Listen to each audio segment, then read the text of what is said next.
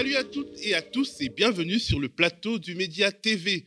Nous sommes le lundi 28 février 2022 et nous nous réveillons comme hier, comme avant-hier, dans un monde plus que jamais tourmenté, dans une Europe en guerre. Dans un tel contexte, nous croyons fermement en notre rôle de médias indépendants. Nous devons tenir pour informer autrement, pour refuser l'esprit guerrier d'où qu'il vienne, le journalisme en uniforme, le culturalisme et le campisme, alors que les vents sont mauvais. Nous avons besoin de vous, notre public, nous avons besoin de vos dons, de vos abonnements, de votre soutien.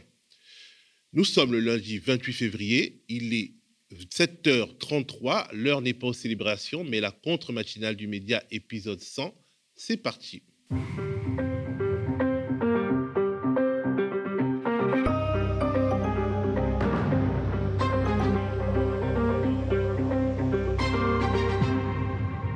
L'histoire s'accélère pour le pire. Alors que notre pays, la France, se prépare à une élection présidentielle, nous faisons face à ce que nous appelons avec grandiloquence et tout de même avec une pointe de culturalisme la guerre en Europe. Quelles seront les conséquences en France de l'invasion de l'Ukraine par la Russie de Vladimir Poutine et du conflit entre la Russie et l'Occident qui couvait déjà et qui s'est désormais radicalisé? Conséquences électorales, conséquences politiques, militaires et économiques. Nous en parlerons abondamment avec Victor Voilet. Victor Voilet est le responsable éditorial du site d'information indépendant Le Vent se lève. Il s'est intéressé de près à plusieurs aspects de ce sujet et aura l'occasion de les développer avec nous. Mais commençons par la titrologie. Face à Poutine, le branle-bas de combat, c'est le gros titre du quotidien de centre-gauche Libération qui part sa une des couleurs du drapeau ukrainien. Une une sur laquelle on peut lire des informations de dernière heure avant bouclage. On cite quelques-unes. L'Union européenne va fournir des armes à l'Ukraine pour la première fois de son histoire. Un bras de fer est engagé avec le président russe qui laisse planer la menace nucléaire. Libération a interviewé François Hollande. Selon le prédécesseur d'Emmanuel Macron, face à Poutine, il faut être d'une dureté sans pareil. Ce sont ces mots. Hein. Sur la politique intérieure française, François Hollande estime, et je le cite, que la campagne électorale va être forcément bousculée. L'inflation va exploser, nous dit-il, la croissance va être largement amputée. Bref, conclut-il, c'est une nouvelle campagne qui doit commencer sur des bases nouvelles. Comment arrêter Poutine s'interroge en une le quotidien d'inspiration communiste L'Humanité. L'UMA qui évoque les pourparlers entre Moscou et Kiev présentés comme le chemin étroit de la diplomatie. L'UMA évoque aussi les débuts d'un mouvement anti-guerre au sein de l'opinion publique russe. L'Ukraine résiste, Poutine durcit la menace, titre en une Le Figaro, qui note que l'armée ukrainienne se montre plus solide que prévu et qu'en Allemagne, la guerre provoque une révision de la doctrine pacifiste. Ukraine, la riposte de l'Occident, titre La Croix, qui évoque les sanctions qui visent l'asphyxie économique et financière de la Russie. Du côté de la presse indépendante en ligne, je retiens ce reportage de Mediapart à la frontière ukraino-hongroise. Les femmes et les enfants fuient, pas les hommes. Les hommes en âge de combattre, c'est-à-dire de 18 à 60 ans quand même, que la mobilisation générale empêche de partir. Hors guerre en Ukraine, je note aussi cet article de CQFD, le mensuel d'expérimentation sociale. Médecins étrangers en France, exploitation à tous les étages.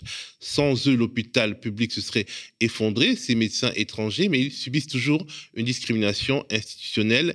Les médecins dits stagiaires associés, qui sont en réalité des médecins ayant fini leurs études, sont par exemple sous-payés. Comme un médecin guinéen de 39 ans, travaillant en France depuis 4 ans, payé 1500 euros, quand les médecins français en début de carrière gagnent environ 3900 euros. Certains chercheurs vont jusqu'à utiliser le terme de xénophobie d'État. Avant de retrouver notre invité, Victor Voilet, responsable euh, éditorial du site indépendant Le Vent se lève, et de nous plonger dans les répliques en France de la guerre en Ukraine, nous retrouvons notre correspondant citoyen Jean Bourriot, qui est à Rennes et qui va nous parler à nouveau de la situation des exilés à Rennes, un sujet qu'il avait déjà évoqué avec nous avant le grand froid. Et donc, il nous apportera la suite dans le contexte de droit de suite. Bonjour Jean. Bonjour Théophile, je t'entends pas très bien, mais je t'entends quand même. Ah bah on va essayer de discuter comme ça. Alors euh, tu nous avais déjà parlé euh, donc de la situation des exilés à Rennes qui était pas, pas du tout facile avant euh, le grand froid. Et alors, ben, nous voulions savoir maintenant comment ça se passe. À un moment donné, il y avait des, orages et, et c'était pas évident. Aujourd'hui, qu'est-ce qui se passe alors qu'effectivement, le thermomètre est quand même très, très bas? Oui, aujourd'hui, je vais essayer de vous parler de, cette situation des exilés à Rennes. Je suis allé filmer il y a huit jours. Euh, je suis allé filmer, oui, il y a huit jours un petit peu, ce qui se passait dans le gymnase de la poterie, qui est un gymnase qui a été euh, occupé euh, avec le soutien du collectif interorganisation de soutien aux personnes exilées. Il y a aujourd'hui plus de 90 personnes dans ce gymnase. voilà. Alors, effectivement, comme tu l'as dit, euh, de nombreux exilés avaient dû quitter en pleine tempête euh, le parc des Gailleuls où elles étaient hébergées sous des tentes, euh, mais avec le grand froid, on a recherché un endroit où elles pourraient, j'allais dire, planter leur tente, entre guillemets, à l'abri. Voilà. Euh, entre-temps, elles avaient été hébergées, j'en avais parlé euh, deux, minutes, elles avaient été hébergées par les éclaireurs et éclaireuses de France, mais ça ne pouvait pas durer et donc il avait fallu trouver euh, d'autres solutions. Une autre solution, dont j'avais dit deux mots aussi, c'est que la fac de Rennes a accueilli, a accueilli et accueille encore une vingtaine de personnes dans deux salles de classe qui ont été ouvertes, entre guillemets, avec l'accord de la présidente et avec le soutien des étudiants. J'insiste sur les soutiens parce que c'est très important. Donc je disais, dans ce gymnase où je suis allé filmer donc il y a huit jours, plus de 90 personnes, des exilés, mais aussi des personnes précaires à Rennes, qui vivent dans des tentes, qui ont été installées pour qu'il y ait un minimum d'intimité quand même. Alors il y a des célibataires, mais il y a aussi de très nombreuses familles et de nombreux enfants, une trentaine aujourd'hui. Voilà. Alors dimanche 20 février, ce que j'ai été filmé, c'est un couscous de la diversité qui réunissait les personnes du gymnase, euh, les personnes exilées à la fac, mais aussi d'autres qui occupent un lieu depuis longtemps qui s'appelle le manoir, euh, et puis des personnes qui sont accueillies dans des familles ou hébergées, de manière euh, très précaire par le 115. On va regarder quelques, images. J'ai discuté avec différentes personnes sur leur situation. Donc, si vous allez voir la vidéo, vous verrez euh, Rachida du collectif des sans-papiers de Rennes qui prépare les graines pour le couscous. Il y a Fernand qui vient du Gabon, Antonio qui vient d'Angola. J'ai mis que les personnes avec qui nous avions échangé en français, un petit peu en allemand avec un autre exilé. Euh, alors, j'insiste encore dessus, mais le collectif Interorganisation euh, souligne que vraiment il y a un très bon accueil non seulement au voisinage du gymnase de la poterie, euh, il y a un goûter, deux goûters maintenant qui ont été organisés avec euh, les familles de l'école voisine. Euh, les tracts qui ont été distribués dans Rennes ont été tous très bien reçus. Les gens se sentent vraiment sensibilisés, solidaires des habitants du gymnase, et ils demandent tous comment ils pourraient, ils pourraient aider. Alors, on, peut bien regarder les images de... gymnase, c'est cuisine de fortune, accès restreint à l'eau, euh, aux sanitaires, euh, aux douches, énormément de promiscuité malgré les tentes. Les besoins vitaux des habitants sont garantis au prix d'un énorme effort des associations, des bénévoles, des organisations syndicales, des parents d'élèves. Mais tout ce monde-là est épuisé aujourd'hui. quoi. Et je crois que c'est important de, rappeler que la mise à l'abri des personnes euh, à la rue, c'est vraiment une mission de l'État. Alors, rappelez quand même que le, le comment dire, c'est un, il y a des moments de fête. C'est ça que j'ai voulu montrer, c'est que malgré cette misère, ce soutien se concrétise dans les moments, euh, dans des moments de fête, comme le couscous euh, de la diversité. On regarde les images du couscous de la diversité, si c'est possible. Oui.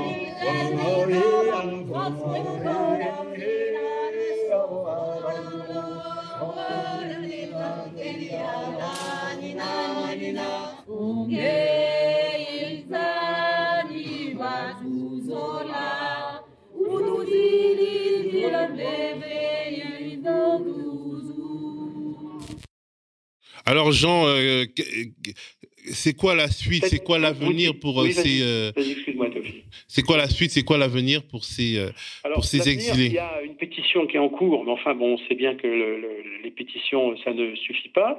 Une pétition est en cours. Il y a une manifestation qui est prévue mercredi à midi devant la préfecture, puisque je rappelle, hein, c'est une responsabilité de l'État. et puis le tout le reste, c'est que les associations, à nouveau, euh, réfléchissent à une action un peu coup de poing euh, pour remettre la ville et l'État devant leurs responsabilités, parce que ce n'est pas possible de continuer comme ça. Je voulais juste terminer en indiquant une suite, euh, mais plus lointaine, mais qui intéressera sans doute le média.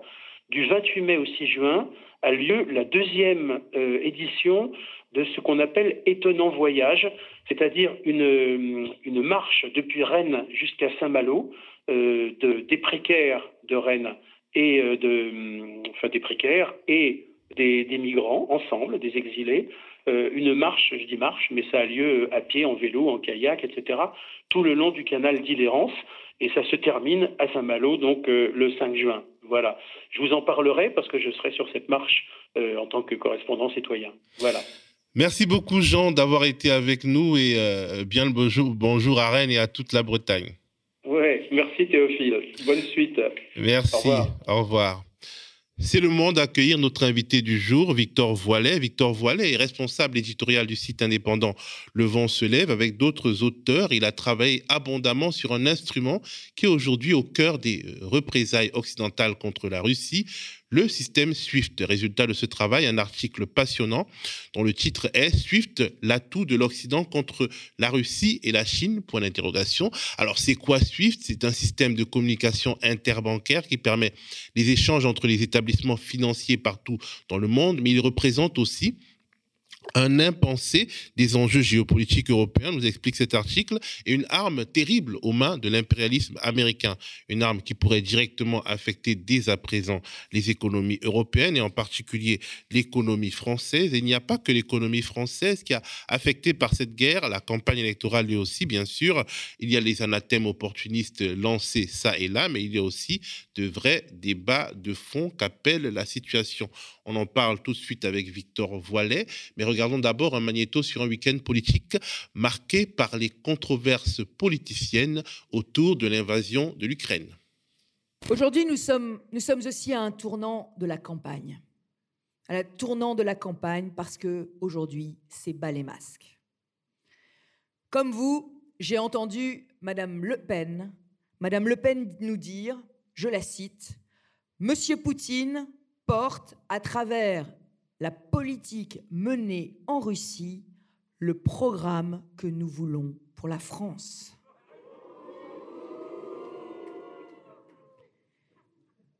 J'ai entendu Éric Zemmour. Éric Zemmour nous dire Je rêverais d'un Poutine français.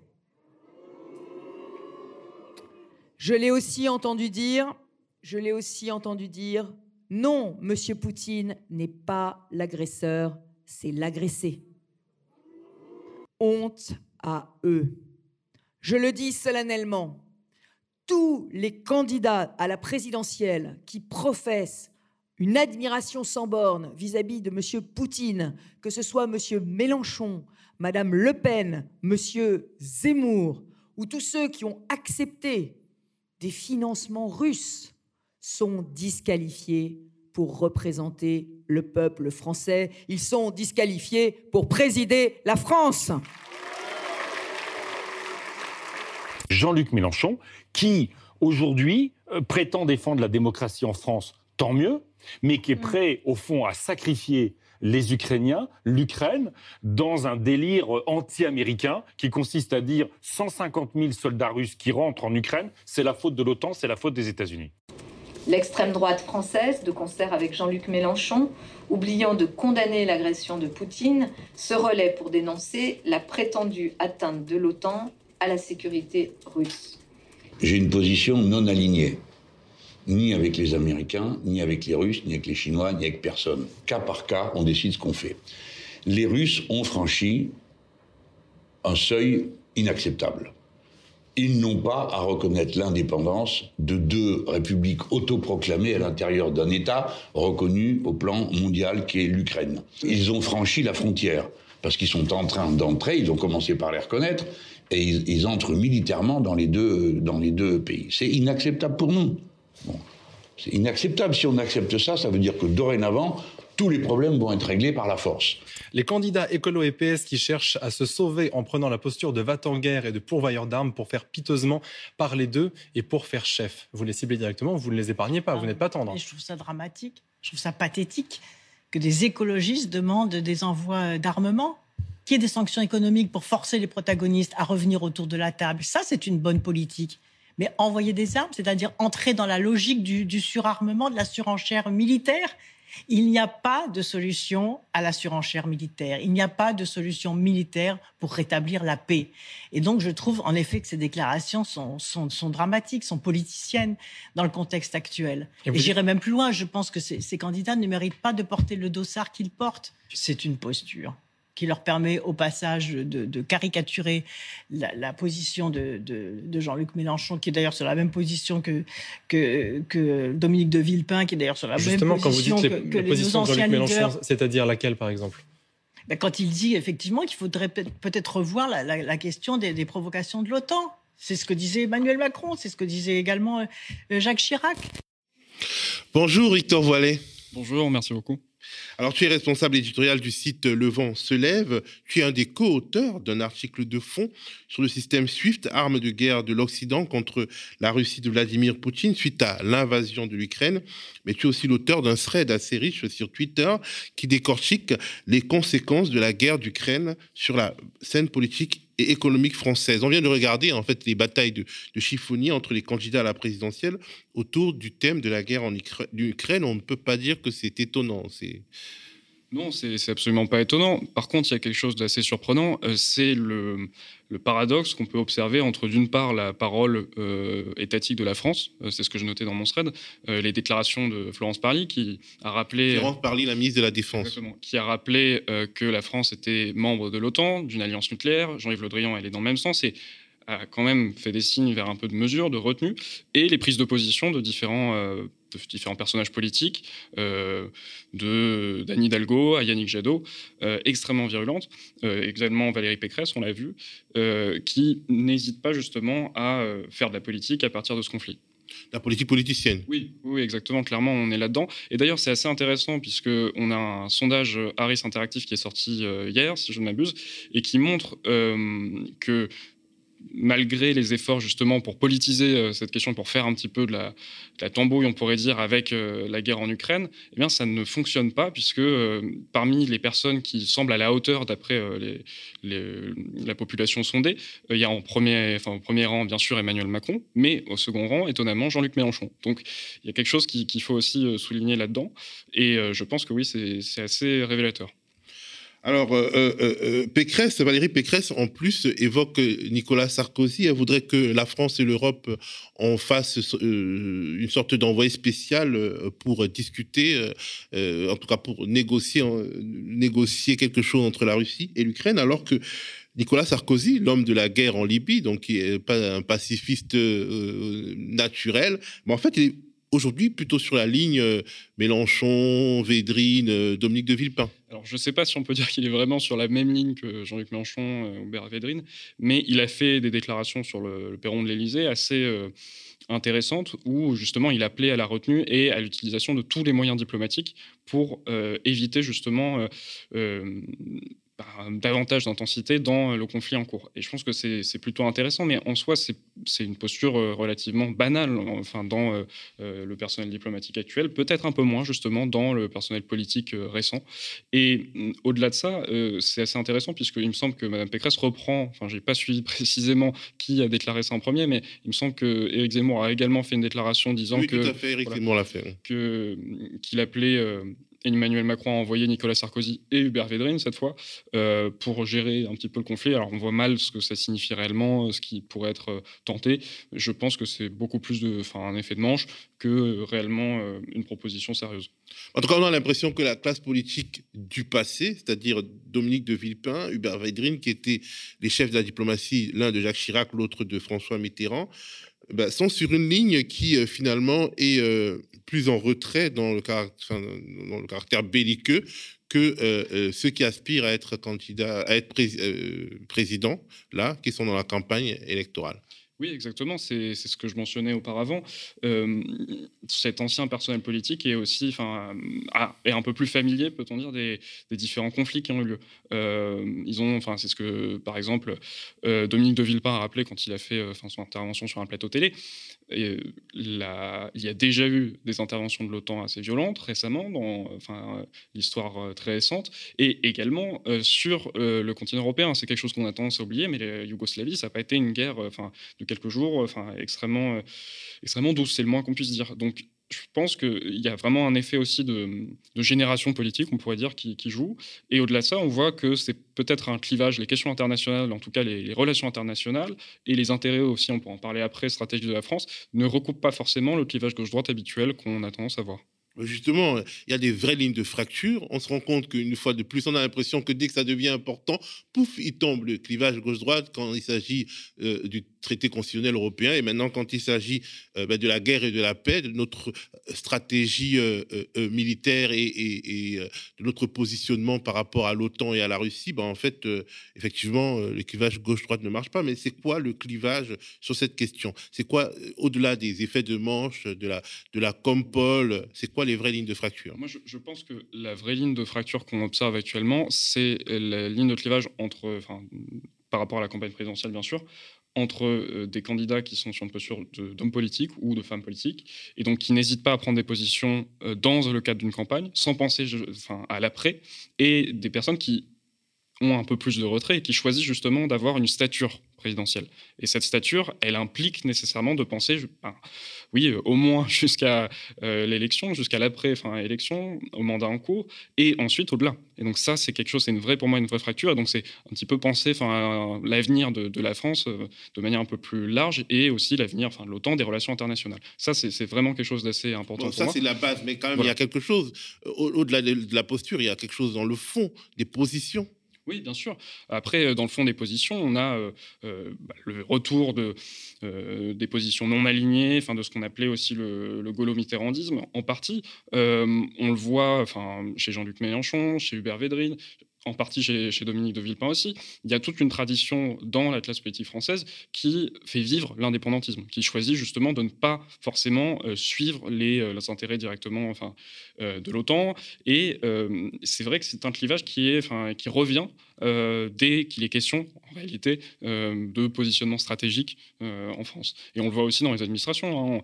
C'est le cas au sein du Quai d'Orsay. Marc Andevel l'a très bien montré. C'était une guerre qui, a eu lieu tout au long du dans monde. Son livre, dans son dernier livre, qui justement évoque la, question du positionnement euh, de la France dans une mondialisation violente. Le livre, c'est L'emprise. Vous pouvez regarder l'interview qu'il nous a accordée. Mmh. Oui, et dans ce livre, il montre précisément que l'emprise dont il est question, c'est euh, aussi l'emprise justement sur le personnel diplomatique, avec d'une part des gens qui sont occidentalistes, qui considèrent que oui, il faut suivre les intérêts américains, les intérêts de l'OTAN majoritairement, et de l'autre côté, des personnes qui ont tendance à dire regardons un petit peu les choses autrement, voyons où sont les intérêts de la France, où sont ses intérêts stratégiques, et ça, c'est plutôt une tradition historique depuis, on peut dire, le général de Gaulle, en passant par Mitterrand et d'autres. Et est-ce que quelque part, euh, euh, euh, cet atlantisme se recoupe aussi dans la perception que les gens ont de l'Union européenne et de l'Europe de la défense? Alors ça, c'est une question que, que j'ai soulevée aussi dans, dans, un article récent pour la revue politique et parlementaire. c'est vrai qu'on a eu tendance ces dernières années à parler énormément d'une défense européenne. là, on est contraint d'observer que l'Union européenne a plutôt été défaillante en matière de diplomatie, euh, que ce soit les interventions d'Emmanuel Macron, que ce soit aussi Olaf Scholz, qui est de fait tenu par des intérêts euh, énergétiques très forts de son pays. On aura peut-être l'occasion de On aura l'occasion d'en parler. Mhm. Et, donc là, on a bien vu qu'il y avait un problème en réalité avec les questions, enfin, diplomatique, la place de l'Union européenne dans les relations diplomatiques et également dans les questions de défense. Et donc là, on voit par exemple le réarmement de l'Allemagne, c'est quelque chose d'assez fort qu'on n'attendait pas. A priori, le risque de voir une menace militaire directe sur la France, il est, quasi nul, non? Euh, Même si euh, on se fait peur ces derniers jours avec les fameux missiles Satan 2 qui euh, détruiraient Paris en quelques secondes. Alors oui, ça c'est d'ailleurs quelque chose qui m'a un peu étonné. C'est vrai que tout de suite, c'est extrêmement euh, frappant d'assister à un conflit de haute intensité, mais pour des personnes, par exemple, qui, suivent un petit peu euh, l'actualité stratégique, les questions de dissuasion nucléaire, euh, le positionnement à la fois de la France et de Florence Parly ou autres, qui ont tout de suite déclaré que l'Alliance Atlantique était, enfin, l'OTAN était une alliance nucléaire, et en face, justement, le positionnement de la Vladimir Poutine, qui a fait une déclaration directe extrêmement, enfin, oui, euh, assez, enfin, comment dire, assez spectaculaire sur euh, justement la force de dissuasion nucléaire russe et sa mise en état d'alerte. tout ça rentre dans le cadre justement d'une rhétorique de la dissuasion. C'est-à-dire que, d'après enfin, certains chercheurs actuellement, et ça c'est quelque chose, je tiens à dire, qui n'a pas été mentionné souvent, la stratégie russe, c'est la stratégie de l'escalade pour la désescalade on peut le, dire, le résumer assez simplement en disant que celui qui justement montre qu'il a une force nucléaire euh, assez importante très rapidement va inciter ensuite euh, le camp d'en face à reculer. C'est ce que faisait l'OTAN euh, auparavant pendant la guerre froide. Maintenant, les choses se sont un petit peu inversées et c'est la Russie qui est à cette position. Bah, elles se sont inversées, mais, mais tout de même, c'est euh, euh, d'abord euh, Jean-Yves Le Drian qui a parlé en fait de l'OTAN comme alliance nucléaire avant Vladimir Poutine. C'est vrai qu'il n'a pas parlé de mise en alerte nucléaire, mais il a quand même évoqué c'est toute la différence. Hmm. C'est que dans, une, dans, le cadre de l'addition à nucléaire, il y a bien sûr des questions, enfin de, des mots, de la rhétorique, et après les annonces qu'a fait, enfin les annonces faites par Vladimir Poutine, ça consiste à dire que il, enfin, il peut justement engager une frappe assez rapidement. Euh, alors, et, ça, c'est autre chose que simplement mentionner qu'on euh, possède l'arme nucléaire. Par contre, il y a quelque chose d'assez intéressant dans le fait qu'il utilise euh, cet outil, on peut dire, cet argument très tôt. ça, c'est un point aussi qu'on peut mentionner. en réalité, ça, vient de la nature des conflits militaires actuels. Les conflits de très haute intensité, comme on observe avec celui de l'Ukraine actuellement, se jouent en très peu de jours. Euh, parce qu'il euh, il y a des questions d'armement derrière, d'approvisionnement, euh, de munitions. Et donc, celui qui a la supériorité très rapidement gagne, peut gagner très, le, conflit assez vite. Par contre, si justement la guerre s'enlise, dure plusieurs jours, là, c'est l'industrie derrière qui va compter énormément. Et en l'occurrence, c'est très important de voir ce qui se passe avec l'envoi de munitions de la part de l'OTAN pour aider l'Ukraine, qui est plutôt justement en mauvaise posture sur ce plan. Pourquoi? Euh, pour des questions d'approvisionnement, des questions de munitions, euh, on, peut observer justement que euh, l'armée ukrainienne, par endroits, peut avoir des difficultés pour tenir ses positions parce qu'il y a des questions de, munitions, comme je mentionnais. Mais au-delà de ça, après, c'est aussi tout simplement l'état de l'industrie qui permet de suppléer enfin, certains domaines. Donc, c'est principalement cette question-là qui qui risque de se poser. Alors, donc, quelque part, le, euh, la mention de la dissuasion nucléaire par, Vladimir Poutine, c'est de la stratégie plus que de la folie, parce qu'on a souvent entendu les commentateurs nous dire qu'il était fou, qu'il était paranoïaque, c'est peut-être vrai, mais là, en fait, c'est une sorte de, de, de, course, finalement, euh, à, de, déroulement d'une stratégie euh, pensée en amont c'est délicat de répondre à cette question. Euh, je, moi, je, ne fais pas de jugement euh, psychologique sur la personne de Vladimir Poutine. Je n'ai pas les compétences pour ça et je pense que c'est beaucoup plus important de s'intéresser à des questions stratégiques militaires précises, concrètes et matérielles. Euh, en l'occurrence, on sait que la stratégie de l'escalade pour la désescalade fait partie des concept euh, en vogue dans, euh, euh, les, enfin, parmi les, cadres militaires russes, les milieux qui s'occupent justement de la dissuasion nucléaire. Donc c'est pas pour moi enfin, complètement fou, justement, certaines personnes l'ont relevé, des analystes qui, travaillent sur ces sujets, c'est pas complètement fou justement de, sa part d'agir ainsi.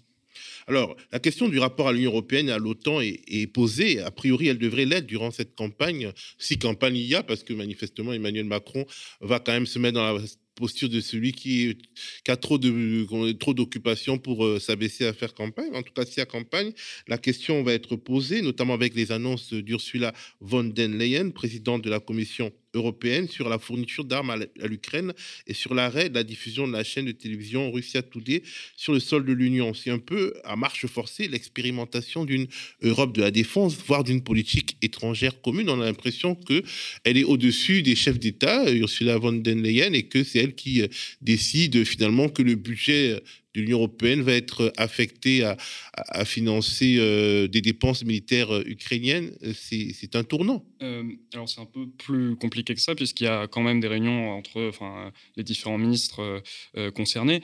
il y a aussi des prises de décision qui sont dans un cadre enfin, multilatérale et par conséquent il y a aussi des, des accords qui encadrent ce, genre de, de pratiques. Par contre là où il y a peut-être un phénomène intéressant à noter, euh, c'est que le positionnement de certains États euh, change radicalement euh, et c'est ce que vous mentionniez précédemment avec, avec l'Allemagne.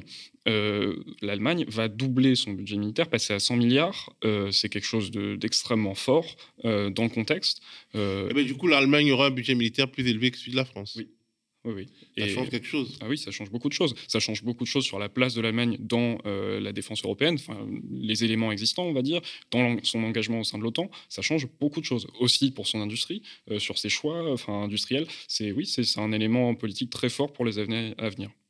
Et euh, est-ce que c'est une bonne nouvelle? Parce que historiquement, finalement, la France a joué un peu l'affaiblissement de l'Allemagne après la Seconde Guerre mondiale. on se rappelle que Mitterrand regarder d'un très mauvais œil la réunification, que euh, finalement on était bien content d'être la puissance nucléaire euh, euh, plutôt que l'Allemagne parce que ben, justement elle payait le prix de son égarement politique sous Adolf Hitler.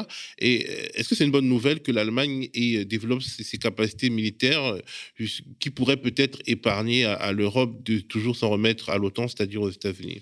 Bah, Pour répondre à cette question, moi je ne me référais pas forcément euh, à la Seconde Guerre mondiale et à ce genre de, parallèle qui me semble un peu délicat, mais plutôt euh, à des questions très concrètes sur le positionnement de l'Allemagne vis-à-vis euh, de, des industries d'armement au niveau européen. On l'a vu à plusieurs exemples, avec plusieurs exemples. L'Allemagne fait souvent le choix de s'approvisionner auprès des États-Unis, pas auprès de son partenaire français qui est quand même à côté. Pour la question par exemple de l'aviation, il y a eu des ventes de F-35 et pas de, de, Rafale, mais également dans d'autres domaines, la question des transferts de, de compétences aussi est, présente. Euh, et c'est ça, c'est un réel problème selon moi, euh, que quelqu'un, enfin qu'un acteur aussi important au sein de l'Union européenne euh, ne fasse pas forcément le choix de ses alliés dans le cadre justement de l'industrie de défense. Ça, c'est un vrai, vrai enjeu. Il faudra justement enfin, se positionner clairement là-dessus, puisque ça risque de nous impacter directement. Donc, en gros, le complexe militaro-industriel américain pourrait être le principal bénéficiaire bah, de cette volonté allemande de se réarmer. Oui, c'est possible. Après, c'est pas, enfin, c'est pas certain. On a eu un changement de gouvernement. Peut-être qu'il y a aussi un changement de, positionnement là-dessus, mais en tout cas, c'est ce qui s'est fait jusqu'à maintenant. Mais disons, euh, même si euh, ça va passer par des étapes de négociation, les propos, les annonces d'Ursula von der Leyen veulent dire quelque chose. Elles veulent peut-être dire que pour certains euh, groupes d'intérêt au, sein de l'Europe, il est temps d'avoir une sorte de politique commune unifiée en termes de, de sécurité et de défense. Alors c'est délicat de, oui, euh, sur le positionnement de, de Mme von der, Leyen, c'est possible, ça correspond à un état, enfin, de fait depuis euh, différentes années. Hein, la question de la défense euh, européenne a été abordée à de nombreuses reprises. Emmanuel Macron, justement, s'était positionné plutôt en faveur de, la défense européenne. C'est un petit peu un serpent de mer qui revient assez souvent. concrètement, c'est extrêmement délicat pour beaucoup de raisons et principalement, moi je, verrais sous cet angle-là, pour des raisons, euh, enfin pour des divergences euh, stratégiques fondamentales. Euh, on va aborder, je crois, le, les questions énergétiques. Là, on le voit très bien, c'est-à-dire que sur les, sanctions qui ont eu lieu jusqu'à maintenant, avec SWIFT, on, on en reparlera aussi, euh, l'Allemagne a bloqué des cas de fer parce qu'elle est dépendante euh, sur le plan énergétique de la Russie. Euh, avec des intérêts aussi divergents, je vois mal comment on peut se coordonner pour avoir justement une force militaire commune. Et de la même manière, c'est encore un échelon qui risque de poser problème si on a des conflits qui s'ouvrent à un endroit précis de l'Union européenne, avec après certains types de réactions. Comment est-ce qu'on doit agir? Est-ce que ça doit se faire dans le cadre de l'OTAN? Tout ça est très compliqué et je pense qu'il faut enfin, avoir un petit peu de retenue sur ces sujets et surtout prendre enfin, les choses dans un temps plus long. Euh. Mais quelque part, il y a aussi la question, je ne sais pas si on peut utiliser le terme de l'interopérabilité du matériel militaire. C'est-à-dire que si les Allemands ont des F-35, par exemple, alors que les Français ont des Rafales, si on n'a pas les mêmes dimensions de munitions, c'est très technique. Mais quelque part, s'il n'y a pas d'interopérabilité, il ne peut pas y avoir franchement d'efforts communs qui va jusqu'à un, certain, euh, jusqu'à un certain stade. Ah oui, exactement. C'est aussi un des problèmes qui va se poser. Euh, et pas que avec, euh, avec l'Allemagne, d'ailleurs, puisqu'il y a d'autres États membres de l'Union européenne qui ont fait le choix de, s'approvisionner avec d'autres types d'armements. Après, l'interopérabilité peut se faire enfin, à différents niveaux en fonction des, des types justement enfin d'armes ou autres mobilisées. Mais enfin, ça, ça, sera également un sujet extrêmement important, oui. Alors, euh, la question de la politique de défense française pourrait être euh, à nouveau posée hein, lors de cette campagne électorale, notamment celle des capacités réelles de l'armée française en cas de guerre de haute intensité. C'est une question qui a été soulevée par de nombreux analystes. Oui, je, je l'ai évoqué également. Euh, il y a eu un rapport parlementaire récent sur la situation un petit peu de l'armée française et les risques qu'elle encourrait dans le cadre d'un conflit de haute intensité. Et ce rapport est extrêmement intéressant. Il nous, il nous explique deux, trois petites choses qu'il faut un petit peu avoir en tête. Par exemple, que l'aviation de chasse française pourrait être réduite à néant en environ cinq jours. Euh, que les intéressant, angoissant. c'est angoissant plus qu'intéressant. Oui, euh, que les munitions d'assaut également pourraient manquer. Ça, c'est des choses qu'on savait déjà. Euh, et, et c'est lié à ce que j'évoquais précédemment sur la nature aussi des conflits. C'est-à-dire qu'on prévoit des, guerres qui sont extrêmement, enfin, qui, vont impliquer des dépenses, enfin, des, guerres courtes et intenses, et très violentes et très dépensières en termes de matériel. Oui, exactement. Mais on peut également, enfin, observer que le, qu'il y a eu une légère augmentation du budget de la défense, que c'était déjà euh, un sujet avant enfin, euh, le conflit en, Ukraine, puisque même la commission parlementaire, le rapport parlementaire qui a, euh, été rédigé a eu lieu avant justement l'ouverture de ce conflit. Donc je pense que ce sont des questions qui vont bien sûr être posées de nouveau. Et au-delà de ça, ce qu'il faut bien observer, c'est que la situation ça pose des questions d'ordre géopolitique un peu plus large. Avec une armée qui est dans un, état euh, extrêmement enfin, euh, compliqué, on peut le dire, euh, comment se positionner justement de manière indépendante à l'international? C'est un choix. Actuellement, ce qui nous permet ce qui nous offre encore une part d'indépendance, c'est la dissuasion nucléaire. il faut observer aussi qu'on a fait des coupes budgétaires dans le domaine de la dissuasion depuis un certain nombre d'années et qu'il y a aussi des enjeux techniques euh, pour maintenir cette indépendance. Euh, je pense notamment à la question des modélisations, puisqu'on ne fait plus de tirs nucléaires euh, depuis les années 90. Euh, et on doit, enfin, de fait, modéliser un petit peu l'impact des tirs. Et dans ce cadre-là, on, on pas les modéliser euh, via euh, informatique. Si, bien sûr, c'est ce qu'on fait, mais on utilise, des, enfin, on le fait en partenariat avec le Royaume-Uni et d'autres types de technologies qui ne sont pas souveraines entièrement. Et donc ça, c'est un enjeu aussi extrêmement. Qui ne sont pas souveraines, c'est-à-dire qui dépendent de, Qui dépendent d'autres pays, tout simplement. Donc c'est quand même un pays? petit peu... le Royaume-Uni, je crois après, enfin, alors là, je voudrais pas trop m'avancer, mais je crois qu'il y a aussi des technologies américaines. Mais en tout cas, le Royaume-Uni, enfin, les, premiers, les premières modélisations ont été faites en partenariat avec le Royaume-Uni. Alors, tu évoquais aussi dans ton thread la question du service militaire qui pourrait revenir au premier plan, notamment quand on a à l'esprit qu'une majorité de Français serait pour, selon un sondage BVA de 2019. Mais est-ce que les guerres d'aujourd'hui euh, nécessitent vraiment des armées de conscrits?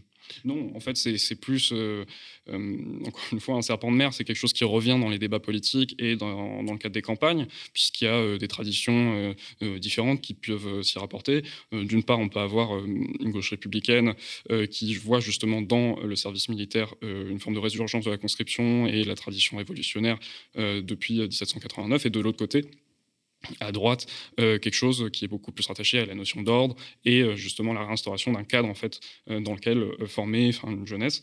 Donc c'est plutôt enfin quelque chose de symbolique on va dire. Je mentionnais qu'une majorité de Français était favorable mais sur le plan concret de, des enjeux stratégiques non c'est pas c'est pas ce qui ce qui va poser problème et c'est pas ce qui est le plus important. Mais quoique en fait on voit que l'armée russe c'est une armée de conscrits Et d'ailleurs, ça pourrait peser dans, dans la guerre parce qu'effectivement, un mort de 18 ans ou de 19 ans qui, qui va au combat après être sorti de la, bah, du lycée, c'est pas du tout un militaire de carrière qui meurt. Ce n'est pas le même impact au sein de l'opinion publique. En tout cas, de fait, l'armée russe est une armée de, conscrits. On voit la résistance ukrainienne qui finalement n'avait pas été très anticipée par les Russes se fonde aussi sur la capacité de, de blocage des civils. On, a vu des civils qui sont dans des industries, euh, euh, disons, de, la, de la, comment dire, de l'empêchement, qui mettent des obstacles, qui euh, transforment l'outil industriel national au service d'une forme de résistance pied à pied. Euh, oui, mais alors il faut bien voir qu'il y a aussi une, tradition, on peut dire un peu récente, euh, c'est peut-être malheureux de parler comme ça, mais une tradition récente de la guérilla en Ukraine. Euh, depuis le, enfin, le conflit en Crimée de 2014, il y a des, des bastions, des, enfin, comment dire, des, des, formes de milices aussi autonomes qui se sont armées, qui se sont entraînées. sont préoccupantes. Oui, bien sûr. oui, certaines sont néo-nazis. Enfin, il y a le bataillon Azov, elles sont minoritaires. Euh, il faut voir donc qu'il y a cette tradition-là. Après, il y a l'armement de la population qui est en cours dans certaines grandes villes, dans certaines métropoles. Ce sont des stratégies de guérilla. Euh, dans un conflit de haute intensité, j'aurais tendance à dire que c'est quand même, pas une situation qui est euh, extrêmement, rassurante. C'est-à-dire que là, on, s'appuie sur la population pour résister à certains endroits. Alors oui, il y a quelque chose d'héroïque là-dedans, bien sûr. surtout, c'est, extrêmement fort de réagir comme ça face à une invasion. Mais euh, si on peut justement éviter que des, civils meurent dans ce genre d'opération, ça serait quand même préférable. Alors il y a également la question énergétique qui va revenir au premier plan. Hein. Forcément, l'Allemagne est plus exposée au risque de fermeture des robinets russes parce qu'elle dépend beaucoup du gaz russe suite euh, au choix politique d'en finir avec le nucléaire euh, dans un temps qui finalement calé sur euh, les échéances électorales. Hein. C'était une décision de Angela Merkel. Et la France, elle, justement, est moins exposée parce qu'elle a fait le choix du nucléaire. Alors, l'actualité, est-ce qu'elle vient à la, rescousse d'Emmanuel Macron et de tous ceux qui sont pro-nucléaire? Alors non, justement, je ferai une petite nuance. Euh, euh, là-dessus. Il faut comprendre, bien comprendre, et c'est encore une fois quelque chose que Marc Andevelde a très bien montré dans son enquête, que le nucléaire français actuel est dans un état euh, lamentable. Euh, c'est le moins qu'on puisse dire. Et la conception que défendait Emmanuel Macron, notamment avec le projet Hercule, c'est vraiment une vision qui consiste à étatiser le, le, nucléaire français, à privatiser par exemple les EPR et euh, enfin pardon pas les EPR, les, les ENR, les ENR. pas étatiser le nucléaire français. Une partie du nucléaire français et par contre à faire diminuer euh, très fortement les investissements dans ce domaine et c'est ça qui est, qui est intéressant. Mais et notamment à faire entrer des pays étrangers. Exactement, c'est ça. Notamment la Chine. Voilà. Euh, étatisation qui n'est pas nationalisation. C'est ce que, ce que je soulignais. Euh, et donc, c'est une conception qui est particulière, qui ne favorise pas justement enfin, euh, le maintien enfin, d'un avantage compétitif dans certains domaines, et puis surtout d'enjeux enfin, stratégiques. Et... Aujourd'hui, enfin, je veux dire, en 2022, la France fait. nous avons besoin dans notre mix énergétique d'environ 15 à 17% de gaz, si, je ne m'abuse, alors que l'Allemagne, c'est beaucoup plus. Oui, oui, c'est beaucoup plus que ça. Alors, euh, il y a aussi la question de l'approvisionnement qui rentre en compte. Euh, pas, enfin, on ne l'a pas mentionné jusqu'à maintenant, mais même dans la part, euh, puisque nous, on a davantage de nucléaire dans notre ministère énergétique, que ce soit en consommation primaire ou en consommation secondaire, puisqu'il y a énormément de pertes avec le nucléaire, dans les deux cas, on a beaucoup plus, enfin, on n'a pas beaucoup plus, mais on a quand même plus de nucléaire que de gaz. Et dans notre approvisionnement en gaz, dans le mix énergétique, il y a une très grande partie qui vient de Norvège. Et ensuite, euh, on a euh, d'autres types, enfin d'autres pays d'approvisionnement, et vient enfin la Russie, qui est à hauteur, je crois, de 16% de mémoire. Et euh, c'est pas le cas du tout de l'Allemagne, qui elle a choisi un approvisionnement près de 55% depuis la Russie. C'était Nord Stream 1 et après il y, a le, il y a le projet donc Nord Stream 2, mais qui n'a pas été mis en place pour le moment, qui a même été arrêté. Et il n'y a pas que l'Allemagne qui est dans ce cadre-là. Il y a aussi l'Italie. L'Italie qui euh, s'approvisionne à près de 40% avec euh, du, gaz, euh, du gaz russe. Donc ça, c'est des enjeux qui sont essentiel pour comprendre la situation euh, géopolitique de, l'Union européenne et les choix aussi qu'on peut faire. Et, c'est un problème de fond qui est structurel parce que finalement, l'Allemagne, elle risque beaucoup. C'est euh, la puissance industrielle de l'Europe. Sans bonne énergie, il n'y a plus de bonne industrie. Et euh, c'est vraiment l'industrie qui fait la puissance de l'Allemagne. Alors, et l'Italie aussi un peu quand même parce que c'est, je crois, la deuxième puissance industrielle de l'Union européenne.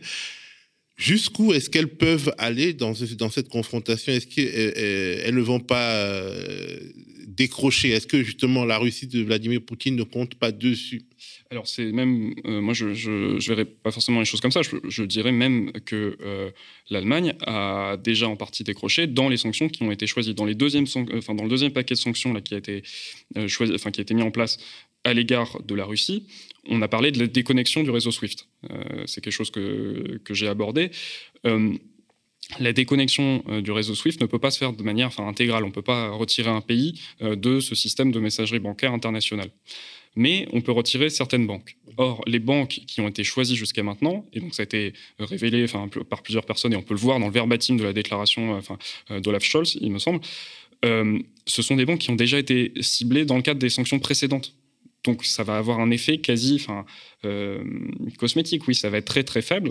Ah, ben, ce qu'on nous annonce comme l'arme nucléaire financière, en fait, ça ne l'est pas. Non. Et, c'est quelque chose qui est assez intéressant parce que euh, on pensait justement que c'était quelque chose, qu'on allait euh, toucher à un point extrêmement sensible. Or, euh, en principalement partie justement enfin, des Allemands qui craignent pour leur approvisionnement en gaz et aussi de l'Italie, qui est dans une situation enfin, de dépendance vis-à-vis de la Russie parce que aussi la France a attaqué, enfin a dévasté la Libye et de fait elle ne peut plus s'approvisionner en gaz auprès de la Libye comme elle le faisait auparavant.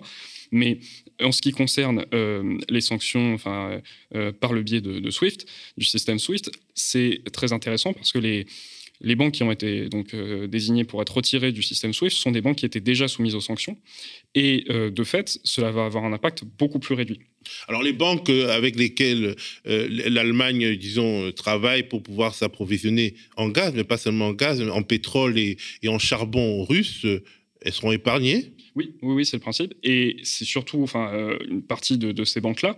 Et là où, euh, où c'est intéressant, c'est qu'il faut voir ça dans un cadre un peu plus large. Que bien sûr, euh, l'Allemagne a des intérêts là-dedans. Euh, elle aurait dû éviter de sortir de manière unilatérale du nucléaire, penser justement de manière stratégique au niveau européen avant. Bon, il y, a tout un tas de choses qu'il aurait fallu faire peut-être pour entamer une réelle déconnexion du système SWIFT, mais il faut aussi se demander ce que ça représente de sortir un pays de façon vraiment efficace du système SWIFT, en en choisissant plusieurs banques et euh, en les retirant par enfin, différents canaux. Or, si on fait ça, par exemple, avec la Russie, qu'est-ce qui va se passer? Et là, c'est intéressant, puisqu'il y a eu un article d'Andreas Nolke, qui est un économiste qui a travaillé sur euh, le sujet euh, le 1er février de cette année, qui montrait deux impacts possibles. D'abord, derrière la Russie, il ne faut pas oublier qu'il y a la Chine. La Chine a développé un système de messagerie interbancaire transfrontalier qui est opérationnel pour le moment, qui, est déjà opérationnel, euh, qui concerne plus de 1000 institutions bancaires. Et si on retire la Russie du système SWIFT euh, avec euh, enfin, vraiment des sanctions enfin, importantes, ça va permettre à la Chine de se rendre compte justement de l'effet de ces sanctions et donc d'anticiper sur son propre système pour créer une alternative. On va y arriver au système SWIFT. On va parler vraiment de ce sujet sur lequel tu as beaucoup travaillé, vous avez bien travaillé au vent se vous avez quasiment écrit l'article de référence euh, en français sur ce système euh, dans le cadre des affrontements géopolitiques en cours avec la Russie, mais aussi avec la Chine. Alors, euh, ce système SWIFT, c'est un système de communication qui permet les échanges interbancaires et donc qui est au cœur de la stratégie d'isolement économique et financier de la Russie. On regarde un petit magnéto à ce sujet. Le bloc Ouest accentue sa pression envers Moscou et décide de porter un coup à son économie en limitant son accès à une plateforme interbancaire largement utilisée, SWIFT. Nous nous engageons à faire en sorte qu'un certain nombre de banques russes soient retirées de SWIFT. Ces banques seront ainsi déconnectées du système financier international et leur capacité à opérer au niveau mondial sera compromise. L'ensemble des transactions euh, qui euh, sont faites euh, avec la Russie passaient par ce système SWIFT. Donc ça veut dire que demain, il n'y aura plus de vente de gaz, de vente de pétrole, mais euh, également de matières premières. Euh, je pense euh, notamment au blé, je pense au titanium, je pense également aux azotes, aux engrais azotés qui sont indispensables pour la production, la fertilisation des sols en agriculture. Donc nous allons avoir de très graves problèmes d'approvisionnement sur un certain nombre de marchés. Donc tout ça va faire monter les prix. Alors, Victor Voilet du Vent se lève, dans votre article très riche que je conseille, on apprend que le système SWIFT est d'abord le fruit d'une coopérative belge. Alors comment se fait-il que ce système donc de communication interbancaire soit désormais une arme américaine? Qu'est-ce qui s'est passé? Alors c'est assez compliqué comme histoire, mais euh, en fait, ce système a été créé en 1973 à La Hulpe, en Belgique. Euh, c'était une coopérative à l'origine.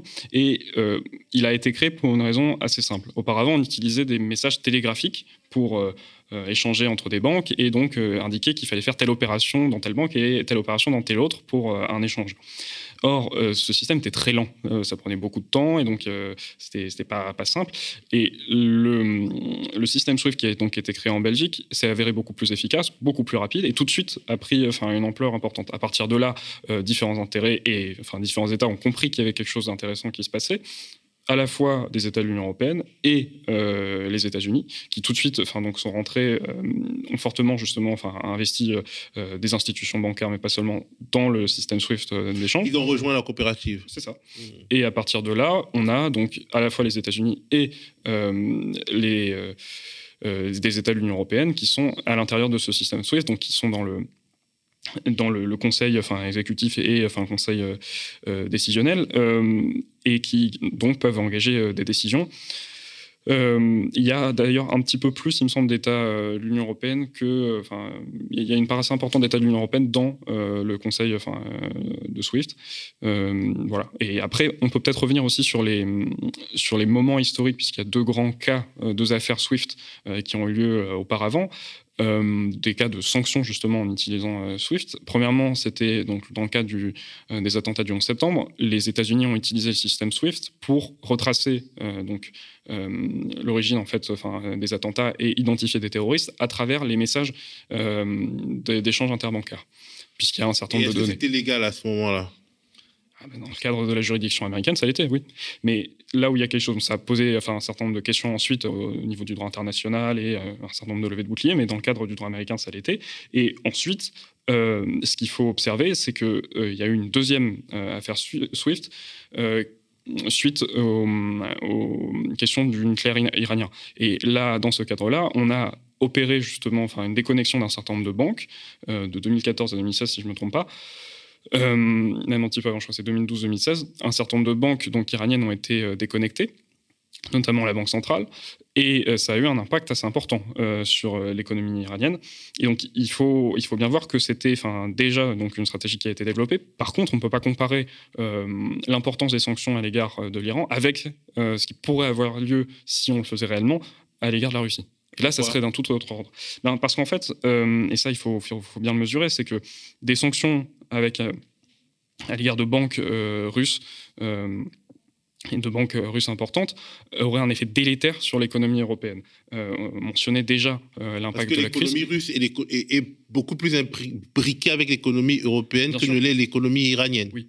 On a des grandes entreprises, des très grandes entreprises qui sont implantées en Russie. La France est le premier employeur étranger enfin, en Russie on a un certain nombre de secteurs qui vont être touchés directement. C'était mentionné même par Emmanuel Macron récemment, enfin, les intrants, euh, euh, le blé, le maïs aussi, à la fois, qui viennent à la fois d'Ukraine et euh, de Russie. Mais au-delà de ça, ça serait aussi, la Russie pourrait très bien répliquer, notamment sur les questions de l'approvisionnement énergétique. Or, dans le cadre d'une inflation qu'on connaît actuellement et dans la situation présente de l'économie européenne, ça engagerait des, des risques extrêmement forts. On peut penser notamment euh, au titre de dette italien qui euh, pourrait augmenter très rapidement. Euh, et donc, il y aurait un véritable risque économique d'une crise semblable à la crise de l'euro qu'on avait connue auparavant, et ce, en, l'espace de quelques mois. Ben justement, alors, ce qui est important de, de noter, c'est que, a priori, ça pouvait être prévenus. Et, on peut aussi imaginer que des systèmes de contournement ont été inventés. Oui, alors. En Europe et ailleurs. Oui, ce qu'il faut. Ce qu'il faut comprendre, c'est que ça pouvait déjà être prévenu, c'est-à-dire que les répercussions qu'aurait euh, une déconnexion de la Russie du système SWIFT auraient pu être anticipées par euh, l'Union européenne. Euh, donc là, je suis en train de travailler là-dessus, mais il y a, on aurait pu très bien justement investir davantage dans les énergies renouvelables, davantage, enfin, dans, pour une partie dans le nucléaire, et s'assurer d'une indépendance énergétique qui éviterait ce genre de situation, avec une forme de coordination, au niveau européen. Mais au-delà de ça, il y a également, vous le mentionnez, des alternatives qui existent déjà. Il y a des alternatives de deux types. des alternatives enfin, pour un usage courant à, travers l'essor de ce qu'on appelle les fintech, donc des, des startups, des, des petites enfin, entreprises qui euh, investissent donc le secteur des messageries bancaires. Euh, il y a par exemple Revolut. Euh, on a aussi enfin, certains types de, de, de crypto-monnaies qui fonctionnent avec un système de messagerie également. C'est le cas de Ripple. mais tout ça reste assez léger. Par contre, là où il y a un enjeu intéressant, c'est sur les alternatives qui ont un poids géopolitique. Il y en a deux. il y a SPFS, donc c'est le système russe qui existe, alternative à SWIFT, qui a été développé en 2014 suite justement aux événements en Crimée. Et ce système-là euh, fonctionne, mais à l'intérieur de la Russie. Donc c'est un système d'échange interbancaire, mais pour des banques russes, pour des institutions russes. Par contre, là où il y a un véritable enjeu, c'est avec le système chinois qui s'appelle CIPS et qui, lui, euh, a été développé à l'origine pour des raisons économiques internes, mais maintenant euh, compte depuis 2021 plus de 1000 institutions bancaires et est capable d'opérer des échanges transfrontaliers. Et il se fonde en partie sur Swift, mais il est capable d'en sortir aussi. Et donc, c'est la spécificité de ce système-là. Et pour moi, et je, pense que c'est également l'analyse d'Andreas Nolke, mais d'autres économistes, d'autres chercheurs spécialistes du sujet, euh, parce que moi, j'ai simplement participé à une enquête euh, journalistique euh, là-dessus. c'est le véritable enjeu. C'est-à-dire que la déconnexion, s'il y a une déconnexion réelle de la Russie, derrière, en fait, il faut penser aussi à la Chine et à l'impact que ça pourrait avoir, notamment sur l'hégémonie du dollar actuellement et sur euh, le système financier mondial qu'on connaît. Alors, des, fois, on a l'impression que les Occidentaux, par euh, forfanterie, parce qu'ils ont l'impression qu'on est toujours au XXe siècle, alors qu'on est au XXIe siècle, avec des émergents qui ont un poids autrement plus élevé, qui se tirent une balle dans le pied. Parce que, euh, notamment, on se rappelle que dans le cadre des, intrigues économiques avec la Chine, déjà, les États-Unis avaient menacé de, ont menacé de couper Android, le système donc le, système d'exploitation de, la majorité des téléphones dans le monde, euh, de couper les Chinois, d'empêcher les Chinois d'avoir accès à Android, donc Android sur, la base duquel est fabriqué Google Play, donc parce qu'il y a il y a iOS, euh, iPhone et Google Play euh, euh, qui est en réalité beaucoup plus fort en termes numériques que, iOS. Et finalement, les, Chinois ont développé via Huawei un autre système. donc là, en fait, ils sont encore en train de, créer un autre système d'interopérabilité bancaire. Quelque part, c'est une sorte de, désarticulation. Et même Internet, il y a des nouvelles normes d'Internet qui apparaissent en Chine et en Russie. Finalement, quelque part, cette arme des sanctions économique, euh, elle euh, donne aux autres des intentions de créer des alternatives qui n'auraient peut-être pas existé. Et finalement, c'est une désoccidentalisation du monde à laquelle on risque d'aboutir. Oui, c'est en partie ça. Après, je ne m'avancerai peut-être pas jusque-là, mais on assiste véritablement à euh, un phénomène d'ampleur. Euh, pour un petit peu schématiser les choses, on peut dire que les sanctions qu'on pourrait émettre à l'égard de, Swift, euh, c'est euh, couper une jambe à l'ennemi, mais s'arracher un bras en même temps. C'est-à-dire qu'on fait, enfin ça va avoir un impact très fort sur l'économie européenne et sur l'économie même, enfin l'Occident de manière plus générale. et au-delà de ça, bien sûr, ça engage aussi le développement d'alternatives. Ça, c'est quelque chose aussi qui, qui avait lieu auparavant, mais peut-être qu'il y a un saut dans le domaine enfin, qualitatif, pourrait-on dire, avec les nouvelles technologies, des nouvelles formes de, de réseaux, d'échanges aussi de, et de types de, enfin, de services de communication. Et donc, il y a la blockchain, mais pas seulement, il y a d'autres, d'autres alternatives. Il y a le crypto-yuan, par exemple, en Chine, qui est donc... le crypto-yuan, c'est quoi? C'est donc une, une crypto-monnaie qui a été développée enfin, par l'État chinois, par la Banque centrale chinoise, et euh, qui se positionne en alternative par rapport au, euh, euh, à certaines monnaies existantes avec un, service d'échange interne également. Pour le moment, ça reste à l'état de, c'est assez balbutiant, euh, mais euh, ça fait partie, oui, des, des, questions qui sont sur la table. Après, il n'y a pas seulement euh, des États comme la Chine qui, pensent à ce genre de choses. Hein. Ça a été discuté aussi dans le cadre de la PCE, dans le cadre, enfin, aux États-Unis également. Enfin, il y a un certain nombre d'endroits justement on pose un petit peu ces, questions-là. Bah, la tendance américaine justement à, geler, voire à confisquer les avoirs de certains pays, notamment l'Afghanistan aussi, hein, peut pousser beaucoup de pays qui se disent qu'un jour ils pourront être dans l'œil du cyclone à, placer leur réserve en crypto yuan, par exemple, plutôt qu'en dollars.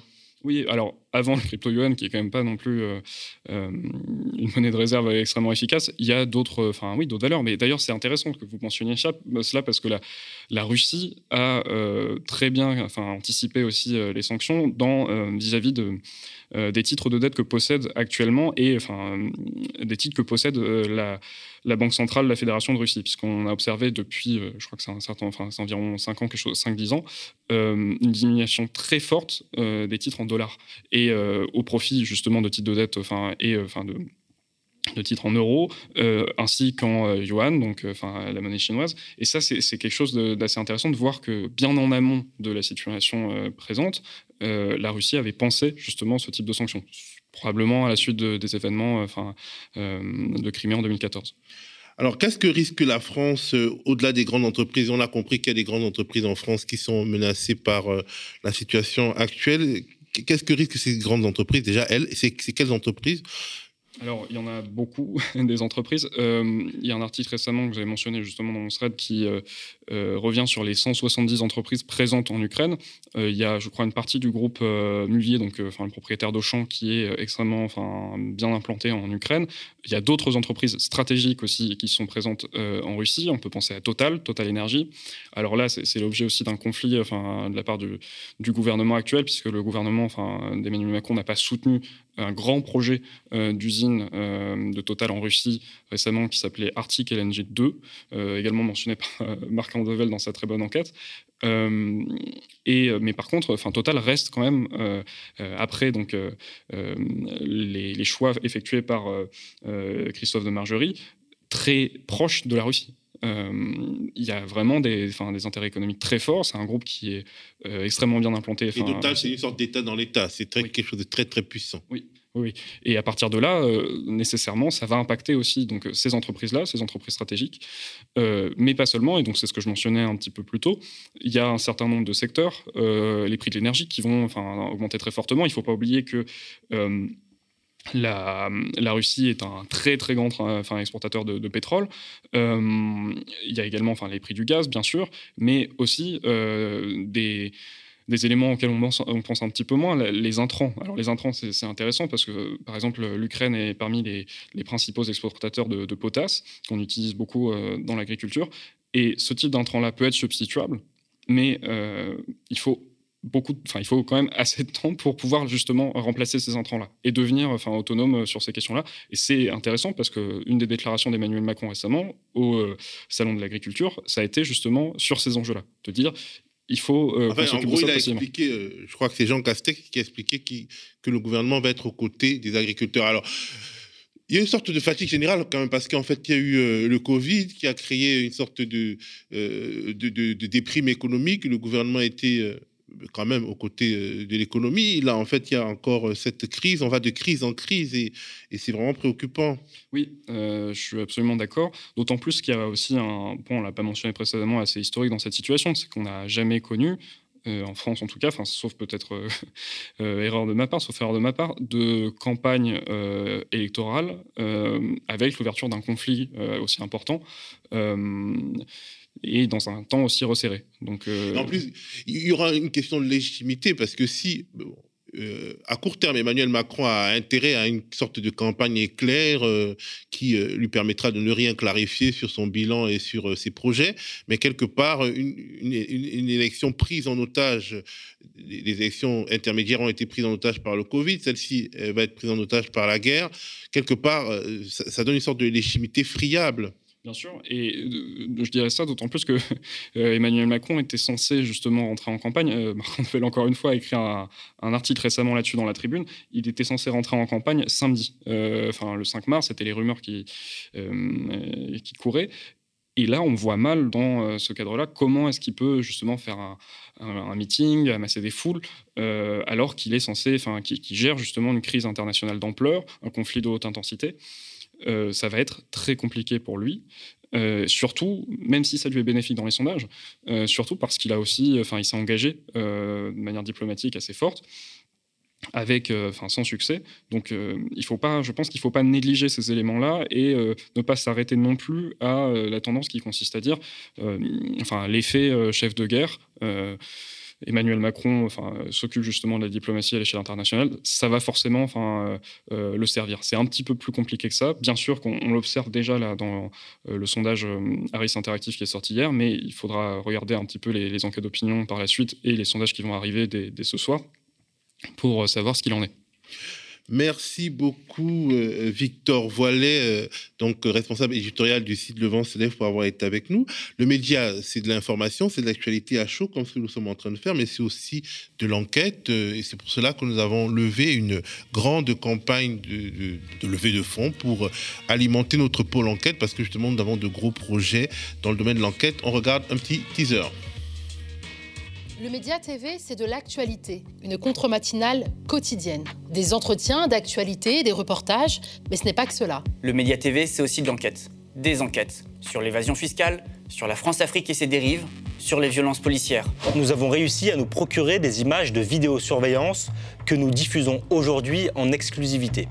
Ces images, nous les avons analysées en collaboration avec l'agence d'expertise indépendante Index. La BPI n'hésite pas à endosser le rôle de gestionnaire de fonds pour des investisseurs venus du Golfe. C'est ce qu'elle fait dans le cadre du projet Lac d'argent. Des dizaines de milliers de morts et un million de déplacés internes. Dans un pays qui compte à peine 4 millions d'habitants. C'est aussi le résultat d'un jeu macabre entre États étrangers, comme le Tchad, le puissant voisin, et son allié principal, la France, l'ancienne puissance coloniale. Quelques semaines avant l'élection présidentielle, alors que la machine à étouffer les vérités qui dérangent est en marche, nous avons décidé d'accélérer notre production d'enquêtes. Des enquêtes sur des figures politiques de premier plan. Des enquêtes qui se rapprocheront de plus en plus de la Macronie, des gouvernants et de ce qu'ils préféreraient cacher aux électeurs, surtout en ce moment. Pour finaliser ces enquêtes et lancer de nouveaux chantiers, nous avons besoin de votre soutien. Pour bien entendu payer les équipes qui travaillent et travailleront sur ces sujets. Mais aussi, malheureusement, pour provisionner les frais d'avocat, car nos adversaires ont des moyens et n'hésitent pas à recourir aux procédures Bayon. Plus votre mobilisation financière sera forte, plus nous aurons les moyens de nos ambitions, les moyens d'aller au-delà de ce que les puissants laissent transparaître à travers une communication bien rodée. Face à la grande offensive des pouvoirs et des oligarques contre le journalisme d'enquête, celui qui dérange et dévoile, imposant notre plan B citoyen, faisons vivre l'investigation sur le Média TV.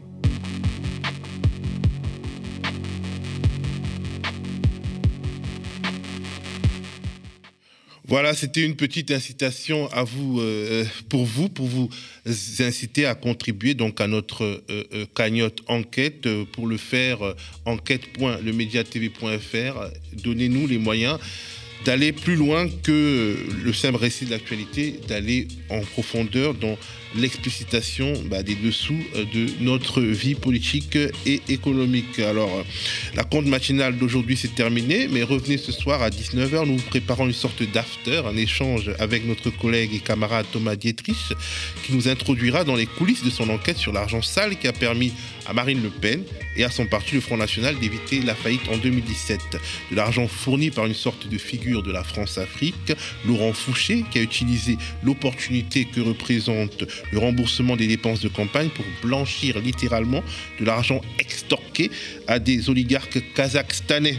Comment fait-on pour reconstituer un tel polar politico-financier, ben on enquête sur des mois et des mois et souvent sous la menace. Thomas nous en parlera et on évoquera plus généralement ce fameux thème l'Afrique, le fric et les politiques français. C'est une longue histoire dont l'affaire Laurent Fouché, Marine Le Pen n'est qu'un des derniers épisodes. C'est une occasion voilà, de, continuer à vous inciter euh, à, nous, à venir à notre soutien pour, ce, pour cette cagnotte spéciale enquête. Nous avons de grandes ambitions, mais nous ne pouvons compter que sur vous. Nous n'avons aucun oligarque et aucun État derrière nous. Je vous le répète, enquête.lemediatv.fr et je vous dis rendez-vous ce soir à 19h sur la chaîne YouTube et, le site du Média TV. Rendez-vous demain pour la prochaine contre matinale. N'oubliez pas de partager, de mettre des pouces vers le haut, de commenter, de faire craquer l'algorithme. À demain.